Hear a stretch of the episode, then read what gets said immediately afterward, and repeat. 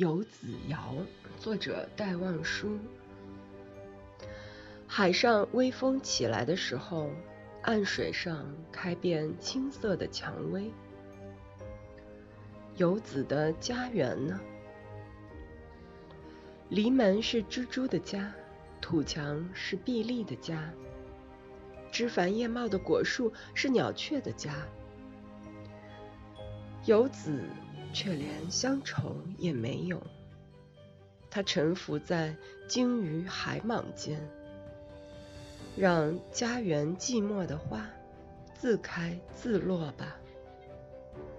因为海上有青色的蔷薇，游子要迎系他冷落的家园吗？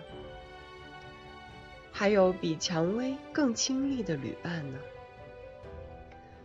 清丽的小旅伴是更甜蜜的家园，游子的乡愁在那里徘徊执着。